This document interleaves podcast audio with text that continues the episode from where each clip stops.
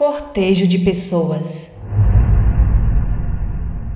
Uma vez, minha família comprou uma casa que era só atravessar a rua e já chegava no cemitério. Mas a casa era lateral, quase ao lado do cemitério, porém com uma rua dividindo o cemitério da casa. Deu para entender?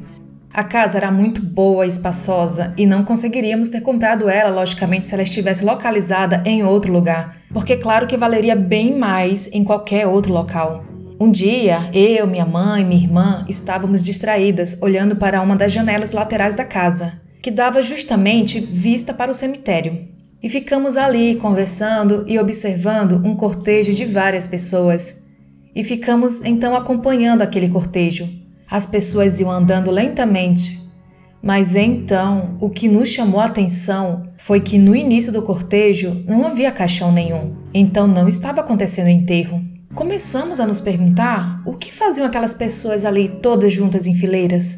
Pensamos rapidamente em várias hipóteses, inclusive em alguma reunião para fazer magia negra no cemitério. De repente, minha mãe, mais atenta, observou horrorizada e apontou e a gente não conseguia entender. Daí ela disse: Olhem, olhem para os pés deles. E nós olhamos e foi de arrepiar e quase cair para trás. Todas as pessoas que participavam do cortejo não encostavam os pés no chão e flutuavam bem de pertinho, porém caminhando, mas sem encostar os pés no chão.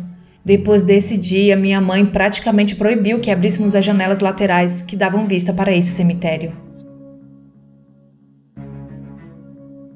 Esse é mais um relato do site casafantasma.org, enviado pelo Alcenir do Rio de Janeiro.